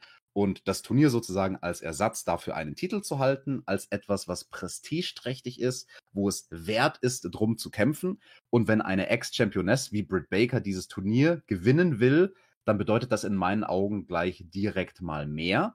Jetzt frage ich mich bei den ganzen Namen, die sie da so genannt hat, Ruby Soho, und dann hat sie auch gesagt Tony Storm, aber dass die Tony Storm ja weggemacht wird von der Jamie Hater, könnten wir, Herr Flöter, könnten wir vielleicht in diesem Turnier ein Match sehen zwischen Jamie Hater und Britt Baker? Ich glaube nicht. Ich glaube nicht, dass man Tony Storm so früh rausnimmt aus dem Turnier. Das würde mich sehr wundern. Ich glaube, Jamie Hater, da wird man die Story erzählen. Ja, diese, diese Anspielung kommt ja. Das ist My Girl. Mhm. Aber ich kann mir nicht vorstellen, dass die gegeneinander gehen werden. Ich glaube nicht, dass man Tony Storm hier so früh aus dem Turnier nimmt. Dafür, ähm, ne, dass wir noch gar nicht so richtig wissen, was dieses Turnier eigentlich ist am Ende und für was das steht, ist ja das Teilnehmerfeld jetzt schon sehr, sehr stark besetzt. Und da sind eigentlich alle brauchbaren Namen drin, die gerade keinen Titel halten. Das muss man ja auch einfach so sagen. Und äh, du hast gerade gesagt, das hat man clever gelöst, weil die Frage stellt sich gar nicht. Die, die, die wendet sich gar nicht Richtung Thunder Rosa, die erwähnt sie auch nicht. Und, und damit hat sie diese Möhre jetzt hingehangen und sagt, da renne ich hinterher, aber ich glaube nicht, dass es gegen Jamie Hater geht. Würde mich arg wundern, wenn man, wenn man nicht Tony Storm in großen Matches bringt, wenn man sie jetzt schon unter Vertrag hat. Das, äh, gerade mit dem kleinen Shoot, der da drin war, ist das doch eigentlich schon selbst geschrieben, das Ding. Ne? Ja, dann, Herr Flöter, sind unsere Zuhörer gefragt in den Kommentaren oder auch jetzt hier gerade im Live-Chat. Wer gewinnt denn das Ding? Wer gewinnt das Damenturnier, das Owen Hart Turnier? Wer? Wer? Schreibt uns Namen in den Chat. Wir sind gespannt. Ja, ich kann dir aber sagen, wer das letzte Match an diesem Abend gewinnt. Das ist nämlich der große Main Event. Das ist ja jetzt groß, das große Ende, ja, dieser Story, die eigentlich ein bisschen zu lang ging, muss man sagen. Und die letzte Woche auch nicht so wirklich äh, Erwähnung fand, denn Darby Allen war ein paar Wochen nicht wirklich zu sehen. Außer einen kurzen Clip, wo es nochmal um die, eben genau dieses Coffin-Match gegen Andrade El Idolo ging. Das haben wir letzte Woche kurz besprochen. Äh, wir sehen zwischendurch nochmal kurz äh, Shida gegen Serena Deep. Da gibt es einen kurzen Clip und einen ganzen Card-Rundown. Viele, viele Matches. Es, sind so viele. Wir haben ein paar angesprochen. Unter anderem das Ten-Man-Tag-Match wurde auch bestätigt für nächste Woche also das findet statt mit der Undisputed Elite. Ähm, das ist alles in Ordnung. Naja, das Match mit Darby Allen und El Idolo. Jetzt muss ich sagen, so ein Coffee-Match ist so ein bisschen aus der Zeit gefallen, in meinen Augen, ja. Und es ist irgendwie auch so ein bisschen schwierig, das zu bucken, habe ich das Gefühl gehabt. Sagen wir es so. Der Andrade El Idolo hat einen coolen Auftritt. Ja, das habe ich, das gönne ich den. Ja, das war, das war nett. Und der wird inszeniert, als wäre ein großer Star. Den sehe ich aber nicht in ihn und irgendwie ist auch ein Darby Allen nicht. Und ich sehe auch hier nicht wirklich, warum das der Main Event sein musste. Aber ist what it is. Ja, Blade und Mark greifen natürlich direkt ein. Da gibt es halt die Connection mit dem Office. Wir kennen das Spiel. Da reicht auch das Skateboard dann nicht mehr aus und äh, alle denken so, hä, wo ist denn jetzt das Ding? Ja, der war doch jetzt immer da, der ist doch immer rausgekommen und hat geholfen und Ganz einfach, der steht im Publikum, hat eine Sting-Maske auf. Also das war so ein bisschen diese Spider-Man-Gift. Kennst du das? Ja, wo die sich gegenüberstehen. Du bist doch Spider-Man, denn ich bin Spider-Man, denn du bist Spider-Man. Und so war das mit Sting. Ja, setzt die Maske ab und zack, da ist ein echtes Ding drunter. Und als es dann eben durchs Publikum geht, greift er dann ein und mischt dann schön mit. Ja, also da hat man so ein bisschen kaschiert, dass man nicht im Ring so viel machen musste. Ist dann einmal quer durch, das, durch äh, die Ränge gegangen. Das war eigentlich ganz nett. Und das Ding no-sellt dann den Stuhl. Und dann kommt für mich eigentlich der Spot des Abends. Ja, denn Sting springt einfach mal von so einer kleinen Erhöhung von der Empore runter und dübelt alle drei um und nimmt dann die anderen beiden mehr oder minder aus dem Programm. Damit hat man das auch abgehakt. Bis dahin unterhaltsam, aber nicht im wrestlerischen Sinne, sondern einfach nur, was man da erzählt hat. Genau, das war Popcorn-Unterhaltung. Das war einfach leicht verdaubares Wrestling, wenn du schon so ein bisschen auf der Bettkante bist und Dynamite neigt sich dem Ende zu. Das ist jetzt nichts zum Mitdenken wie das Schachspiel von, von Jungle Boy gegen Kyle O'Reilly, sondern das ist halt einfach äh, Wegwerf-Entertainment und das meine ich gar nicht böse, sondern das hat auch seine Daseinsberechtigung. Man könnte darüber streiten, war das Main Event würdig oder nicht, sei es drum. Aber ich fand es lustig, wie man Sting integriert hat in dieses Match. Also, äh, als er da die Maske abgezogen hat und unter der Maske hatte er halt eben sein Facepaint, da habe ich schon auch so ein paar Gesichter gesehen von den Leuten im Publikum, die neben ihm standen und keine Ahnung hatten, dass da fucking Sting seit ein paar Minuten neben ihnen stand. So, was, Sting? It's Sting? Hätte ich das gewusst, hätte ich mir ein Autogramm geholt. Und dann springt er da von dieser Balustrade runter, da irgendwie diese, keine Ahnung, zweieinhalb oder drei Meter oder wie hoch es war und mäht alles nieder. Das war schon ganz cool. Das war schon äh, gut gemacht, hat mich soweit unterhalten. Ich finde es ja interessant, da können wir vielleicht nach dem Match noch ein bisschen drüber reden, dass du gesagt hast, selbst ein Darby Allen wirkt als also wirkt für dich nicht wie ein Star. Gucken wir mal, ob das der Ausgang vom Match geholfen hat, ihn zu elevaten oder vielleicht auch eher nicht. Es geht dann jedenfalls wieder Richtung Ring. Und dann sind es nur noch die zwei. Alle anderen sind aus dem Spiel, wie gesagt. Es gibt dann viel Stuhl, wenig Wrestling, so ein bisschen, ja, zumindest. Es ist halt ein Match ohne Regel, muss man halt einfach dazu sagen. Draußen steht der Sarg rum, ja. Ähm, der sieht ein bisschen pappmäßig aus. Sagen wir es so. Ja, aber der hat auf dem Deckel der Innenseite äh, Samtext, das wird dich freuen und äh, die kriegt er dann irgendwann auch mal in den Arm. Solche Sachen passieren dann auch. Aber ich muss sagen, so richtig abgeholt hat es mich wieder nicht, denn es ist das klassische Darby Allen Booking. Ja, er kriegt aufs Maul, er kriegt aufs Fressbrett und frisst die dicken Dinger und dann gibt's einen Code Red und äh, wir haben eigentlich wieder keine fünf Sterne, aber This is Awesome Chance. Das hat so ein bisschen Parallelen zum Opener gehabt, allerdings ein schlechter. Ja, also This is Awesome war es vielleicht nicht. Es war nett anzusehen und leicht verdaubar, aber es war jetzt kein äh, 5-Sterne-Hardcore-Match oder irgendwie sowas. Darby frisst die großen Dinger, das sagst du schon ganz richtig, ne? Er wird ja dann irgendwie auch auf die Rampe gesuplext, also aus dem Sarg wird er rausgepickt von El Idolo, der läuft dann rückwärts mit Darby die Rampe hoch, um ihn oben auf der Rampe zu suplexen, schmettert ihn dann noch auf so einen, äh, ja, von den, von den Feuerwerksdingern so sozusagen auf so ein Metallgerüst. Das hat einmal ordentlich gescheppert. Dann geht es noch in die Ringtreppe für Darby. Also ja, der frisst schon gut, aber er ist halt wie so ein kleiner Pitbull, der nicht unterzukriegen ist, Herr Flöter. Jetzt höre ich dich nicht mehr. Ich weiß nicht, ob. Äh, ich habe mich nicht Chat entmutet. I'm sorry. Ja. Da, ist er wieder. wieder. Äh, ich ich habe gesagt, der Andrade will dann Schluss machen, ne? Nach den besagten Spots auf der Rampe oder auf dieses Gitter, dieses äh, Ost, ja, sage ich mal. Das war, das sah schon mit Impact aus. Ich habe erst gedacht, okay, ist da vielleicht eine Matte drunter? Nee, war es nicht. Also das nimmt er dann schon. Und äh, da war dann wirklich, ich sage mal, nahezu tot, also fertig für den Sarg. Ähm, Andrade muss ich sagen, habe ich nicht verstanden, warum er dann auf einmal den Sarg zerstören wollte. Ich habe es dann nachher verstanden. Ja, er versucht dann irgendwie diese Klappe rumzukriegen, ja, äh, weil dann nachher ein Spot kommt. Das war ein bisschen schlecht vorbereitet. Hätte man vielleicht vorher drüber mhm. nachdenken können. Das habe ich, das hat mich ein bisschen gestört an der Stelle.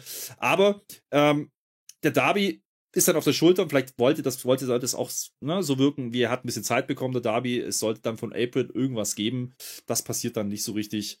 Ähm, es gibt einen Konter, ein Topi Sosida, Idolo wird eingepackt und dann kommt der Assistant, der Rosse, ja, und der hilft dann nochmal und ja, muss dann auf diese Thumbnacks von diesen, ja, Deckel landen und glaube, das war der Grund, warum man den umklappen musste, sonst hätte dieser Spot nicht funktioniert. Ja, ich war auch kein Fan von diesem Spot und dass man den da unbedingt reinquetschen musste, weil es hat dem Match überhaupt nichts beigetragen. Also nur weil da irgendwo Thumbtack sind und ich bin mal in den Ring gestiegen als Thumbtack Jack, bin ich nicht automatisch davon begeistert. Äh, und in dem Fall war es der Klassiker bei AW. Wir benutzen Thumbtacks, um Thumbtacks zu benutzen. Guckt, da sind sie. Sie waren Teil des Matches. Sie waren irgendwie mhm. semi-innovativ äh, in diesem äh, Sarg mit drin. Thumbtacks in einem Sarg habe ich auch schon gemacht vor 13 Jahren bei Tournament of Death, aber schwamm drüber.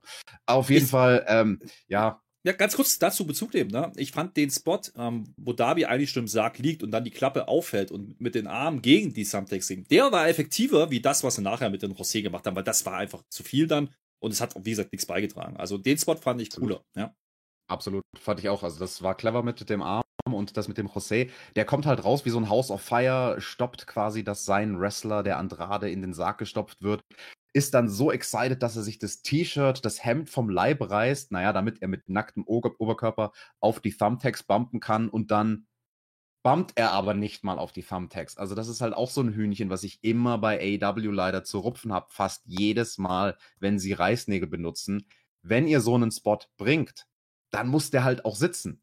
Und da war das hektisch, denen ist die Zeit davon gerannt. Darby hat ganz, ganz hektisch einen Backbody Drop gemacht.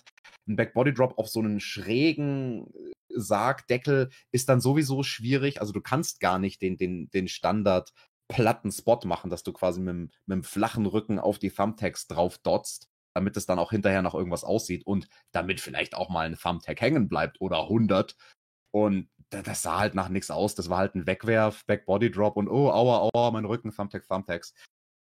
Könnt ihr euch auch sparen. Könnt ihr euch auch sparen. Hätte das Match nicht schlechter gemacht. Ich würde sogar argumentieren, ohne diesen Gimmick oder ohne diesen Spot am Schluss mit José wäre das besser gewesen, das ganze Finish. Ja, sehe ich auch so, denn am Ende passiert nicht mehr viel. Es wird zugeklappt und das Match ist zu Ende. Ganz ehrlich, ähm, ich habe mir aufgeschrieben, es war dann doch eher ein Stinker. Also ich sag's dir ganz ehrlich, mich hat das nicht abgeholt.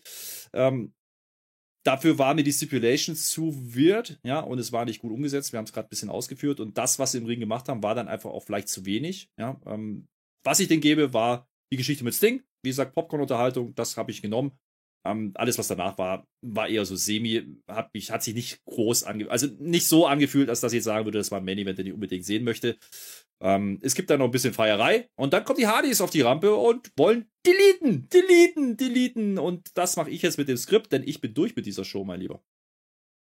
Ja, wir haben nahtlos überzogen, oder? Wie liegen wir in der Zeit, Herr Flöter? Wir haben jetzt schon über eine Stunde gelabert, oder? Ich sag mal gut. Ja, wir liegen gut in der Zeit. Ja, dann können wir uns gediegen Zeit nehmen für das Fazit. Lass mich in meinen Spotfight-Notizblock gucken, was wir da so hatten an Matches. Ja, Main Event, äh, du, da, da werde ich nicht dagegen argumentieren, wenn du sagst, das war für dich eher so lala. Mai, es, es, war Wegwerfunterhaltung. Es war da, man hat es gesehen und man wird sich am nächsten Tag nicht groß dran erinnern. Ähm, es waren zehn Minuten, wo man nebenbei schön auf seinem Handy Social Media checken konnte. Ähm, Opener war gut. Opener war stilistisch mit Punk und Dustin ähm, ähnlich, also mh, hm, ähnlich, aber anders als das Match in der Mitte der Card mit Kyle O'Reilly und Jungle Boy, was, ich sage es nochmal, für mich mein Dynamite-Match des Jahres war. Das war nicht mein Match des Jahres, wo ich alle Matches von WWE und von Pay-Per-Views mit reintue. Nee, wenn ich nur Dynamite mir angucke, war das für mich stilistisch so besonders. Kyle O'Reilly gegen Jungle Boy, mein Dynamite-Match des Jahres. Deswegen, äh, das wertet für mich ganz persönlich die Show sehr auf. Wahrscheinlich mehr als für die meisten. Die meisten, so wie du, können dann vielleicht gar nicht so viel anfangen mit diesem langsameren Stil. Ähm, aber ich glaube, unterm Strich kann man sagen, auch Hook-Debüt, das war ganz nett. Hook zum ersten Mal bei Dynamite. Neue Dynamik mit Scorpio Sky und Sammy Guevara, nachdem wir den Turn hatten. Der Blackpool Combat Club, der wird konsequent weiter gepusht. Die MJF Wardlow Story läuft konsequent weiter. Britt Baker hat ein neues Ziel vor Augen. Also da wurden schon viele Charaktere gut positioniert und teilweise auch neue Stories ähm, angestupst. Definitiv war diese Ausgabe von Dynamite deutlich, deutlich, deutlich besser als die letzte Woche. Also letzte Woche, das war gar nichts. Und diese Woche hat mir dann doch insgesamt gut gefallen, würde ich sagen. Durchwachsen, aber gut. Mhm. Ich, ich gehe da auch mit. Ich meine, wir hatten natürlich das Announcement noch vom Forbidden Door, ja, dürfen wir nicht vergessen. Ach, ähm, ich ganz da vergessen, waren, damit diesen da war ein bisschen neumodischen Japan oder was das ist, gell? Mit diesem neumodischen Japan, genau. Aber ähm, wie du sagst, es waren viele grundlegende Geschichten, ne, die man jetzt angestoßen hat und, und, Denkprozesse reingebracht hat. Und so eine Show musst du halt auch haben zwischendurch. Und ich gehe da auch mit. Äh, ich habe die auch für gut befunden, ohne jetzt den ganz großen Ausreißer nach oben gesehen zu haben. Ja, Opener hat mir auch gut gefallen. Ähm, ein bisschen besser. Ich bin da eher beim Opener wie bei dem ähm, Match mit dem Jungle Boy. Aber, ähm, wie gesagt, teilweise ein bisschen zu langatmig, die beiden Matches vielleicht. Aber dafür war viel drumherum. Viel Segmente, viele Geschichten, die man weiter vorangetrieben hat. Britt Baker wieder zurück. Das ist auch gut für die Frauendivision. Und ich glaube, so langsam nimmt auch diese Owen Hart, diese Owen Hart Tournament-Geschichte ein bisschen Fahrt auf, weil man jetzt langsam ein klares Bild kriegt, was da für Matches passieren könnten. Also sowohl bei den Männern als auch bei den Frauen. Und dementsprechend, glaube ich, äh, ohne zu wissen, wo die dann genau damit hinwollen, ähm, ist das schon ein Ausblick, den man hat, ja, und wo man vieles machen kann und auch Stories offensichtlich mit reinnimmt, wie jetzt mit dem Jungle Boy und Kyle O'Reilly. Ähm, das ist in Ordnung. Und äh, Darby Allen und El Idolo, ich glaube, die Sache ist jetzt dann hoffentlich endlich durch, ja, und damit äh, können die sich auch neuen Ufern widmen. Mal gucken, offensichtlich dann die Hardys oder was auch immer. Weiß ich nicht, äh, wie das weitergeht. Aber ähm, das sind ja auch Matches, die sicherlich einige sehen wollen. Ähm, dementsprechend kann ich mir das gut vorstellen. Und wir haben ja noch ein paar Wochen bis zum Pay-Per-View. Und das war so eine klassische Show. Musst du machen, um Stories weiter zu erzählen zu können. Ist aber dann natürlich keine Show der, im obersten Regal gewesen, sondern im Gutregal, da würde ich es auch einsortieren. So, und Herr Flöter, nachdem du ja äh, so viele Stunden Wrestling aktuell guckst, hier mit WWE und mit AEW, in ein, zwei Sätzen, es ist schwierig zu vergleichen, weil es sind Äpfel und Birnen. Wie würdest du Dynamite diese Woche mit Raw vergleichen? Schwierig. Schwierig, weil ganz andere Art von Wrestling. Ja, eine ganz andere Art, also wie man Wrestling interpretieren kann. Ich, ich mag diese, diese Aussage nicht, das ist Pro Wrestling, was AEW macht. Die Aussage mag ich nicht, denn auch für mich ist Pro Wrestling auch Entertainment ähm, ein Stück weit. Und ich glaube, ähm, da macht AEW gerade einen richtigen Schritt. Wenn wir jetzt Wardlow beispielsweise ran, habe ich jetzt ein paar Mal erwähnt, das ist für mich klassisches Sports Entertainment, was man da macht. Und es funktioniert genauso. Ja, und sowas ähm, mehr reinzunehmen, hilft, glaube ich, auch dem Produkt ein bisschen, bisschen offener zu werden. Ähm, und trotzdem vernachlässigt man halt nicht die Roots, ja, im Sinne von, wir haben eben noch Bio Wrestling, wir haben eben noch eine Blackpool Combat Club, wir haben eben noch sowas wie ein Punk heute im, im Match. Ähm, und dennoch war das aber jetzt eine Show ähnlich wie bei Raw, ähm, da sehe ich schon eine Parallele, die, wo jedes Segment, was passiert ist, Sinn gemacht hat. Ja? Und das ist bei Raw nicht immer der Fall. Bei, bei Dynamite vielleicht schon eher. Manchmal hast du auch Matches, wo du sagst, okay, warum eigentlich? Aber das war heute nicht der Fall. Also da sehe ich schon Parallelen. Auch wenn das, was im Ring passiert, ähm, sich schon unterscheidet. Aber ich habe auch Cody Rhodes gesehen gegen Kevin Owens, was auch eine Art Stream-Match ist, halt in einem anderen Kosmos. Ja, das hat man nicht zu Ende gebracht, weil man wieder einen Story-Part mit reinbringen will, was man bei AEW dann eben nicht macht. Da bringt man halt die Finishes und ähm, es schadet auch keinen. Andererseits, wie man es dreht und wendet, man kann auf der einen Seite sagen, ja, Wins and Losses matters, ja, aber manchmal eben dann doch nicht. Und das sehen wir bei Raw zum Beispiel auch. Seth Rollins verliert eigentlich jedes große Match in den letzten Monaten und ist trotzdem einer der gefragtesten Namen aktuell im Programm. Also, wenn man das vergleichen möchte, komplette andere Ausrichtung, ja, und deswegen ist dieser Vergleich einfach nicht sinnvoll, ja, an der Stelle.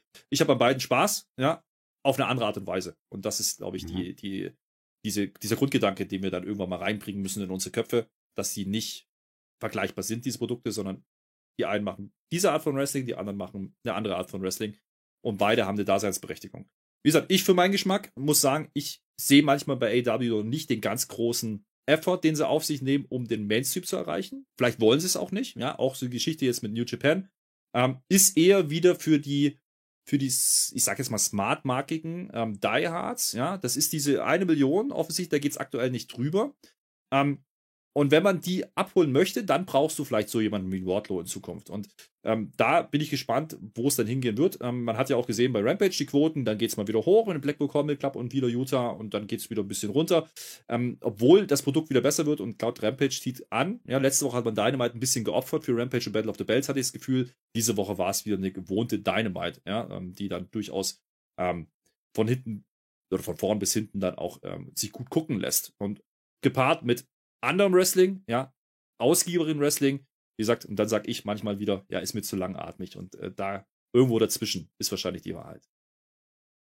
Das war ein sehr schönes Fazit und deswegen ist es schön, dich hier im Team zu haben, weil das war, glaube ich, mal ein wichtiger, eine wichtige neutrale Bewertung von den beiden sehr, sehr unterschiedlichen Produkten und am Ende des Tages, ich spreche jetzt mal zumindest für uns, die wir hier podcasten, wir sind alle Wrestling-Fans. Bei uns ist keiner in echt ein WWE-Fanboy oder ein AW-Fanboy. Whatever. Ich sitze hier mit meinem Cody Rhodes WWE-Shirt in der AW-Review. Ja, weil ich halt Wrestling mag, ne? Und äh, genauso ist das bei dir. Und wenn Wrestling gut ist, dann sind wir am Ende des Tages glücklich. Und ähm, einen Satz möchte ich noch sagen. Ich finde, weil du auch gesagt hast, Wins and Losses matter. Und bei AW hast du ein Produkt, wo alles irgendwie zielführend ist im Moment. Dieses Owen Hart Turnier hilft sehr. Ich habe das schon das letzte Mal gesagt, als wir bei AW ein Turnier hatten, was dann über Wochen und Monate ging. Das ist eine so einfache, simple Art und Weise, über Wochen und Monate hinweg ein stimmiges Programm zu erzählen. Da musst du nicht das Rad neu erfinden. Die Story ist ganz simpel. Zwei Menschen treten gegeneinander an, weil sie im Turnierbaum jetzt gegeneinander antreten. Und wer verliert, ist raus. Turniere sind eine klasse Art und Weise, spannendes Wrestling zu erzählen, wo dann auch mal weniger mehr ist. Und da bin ich gespannt, was wir bei diesem Owen Hart Turnier die nächsten Wochen und Monate noch sehen werden. Ja, da gehe ich mit. Und äh, ich glaube, damit haben wir diese Dynamite ausgiebig bes besprochen. Natürlich auch, weil wir es live gemacht haben. Vielen Dank an alle Leute, die im Chat dabei waren. Hat Spaß gemacht, ja? Und äh, nächste Woche hoffentlich dann wieder ich sag's jetzt ganz offen, mit Tobi. Ja, nicht, weil ich das nicht gerne mache mit dir, TJ. Nein, weil es dann doch einfach zu viel Wrestling ist. Manchmal, ja. Nicht, weil es keinen Spaß macht, sondern äh, ich bin halt sehr gebunden mit dem WWE-Produkt. Nicht verbunden, sondern gebunden. Das ist der Unterschied, was du gerade meintest. Und deswegen äh, bin ich jetzt an der Stelle hier auch raus. Sage schön mit OE. Vielen Dank an allen, die gespendet, die unterstützt haben, die einen Daumen da lassen, nachträglich kommentieren. Das ist super. Ich verweise noch einmal ein letztes Mal auf Patreon, ja, denn patreon.com slash Spotify Podcast, da gibt's unter anderem den Nachschlag mit Tja, lieber TJ, den haben wir den ersten Teil gemacht über deinen US-Trip und da gibt's noch einen zweiten Teil bald mit dem Pair, der ist auf der Rückreise, der ist bald wieder da. Und äh, da werdet ihr nochmal sprechen über den zweiten Teil deiner Reise, nämlich WrestleMania Night 2 und dann den Roadtrip mit den Jungs, mit Johnny, ja, und äh, mit Chris Melzig. Und der Pair war natürlich auch dabei irgendeiner muss den ja durchziehen, ist halt wie es ist. Und deswegen da nochmal der Querverweis. Natürlich gibt es da auch Rampage und Battle of the Bells und all drum und dran. Ihr kennt das Spiel. Vielen Dank. Jetzt bin ich wirklich raus. Die letzten Worte gehören dir. Schön mit euch. Oh, das hast du aber schön gesagt zu dem Roadtrip. Und der Pair war auch dabei. Also, ja, mit dem werde ich noch einen Nachschlag aufzeichnen dieses Wochenende. Da freue ich mich persönlich sehr, sehr drauf. Wrestling-Reviews machen auch Spaß. Aber der Nachschlag ist dann nochmal, glaube ich, eine ganz andere Facette von uns, die die Zuhörer dann auch kennenlernen dürfen. Er ist jetzt wieder gelandet, mit Johnny und mit dem Chris. Wir heißen Sie wieder willkommen. Ich hoffe, der Jetlag möge Ihnen fernbleiben. Und ja, mich gibt's wieder zu hören bei Rampage. Und naja, ob ich nächste Woche Dynamite machen will, ich weiß ja nicht, Leute. Wenn ihr sie sehen wollt, die große TJT-Reunion, dann schenkt uns doch vielleicht einen Daumen nach oben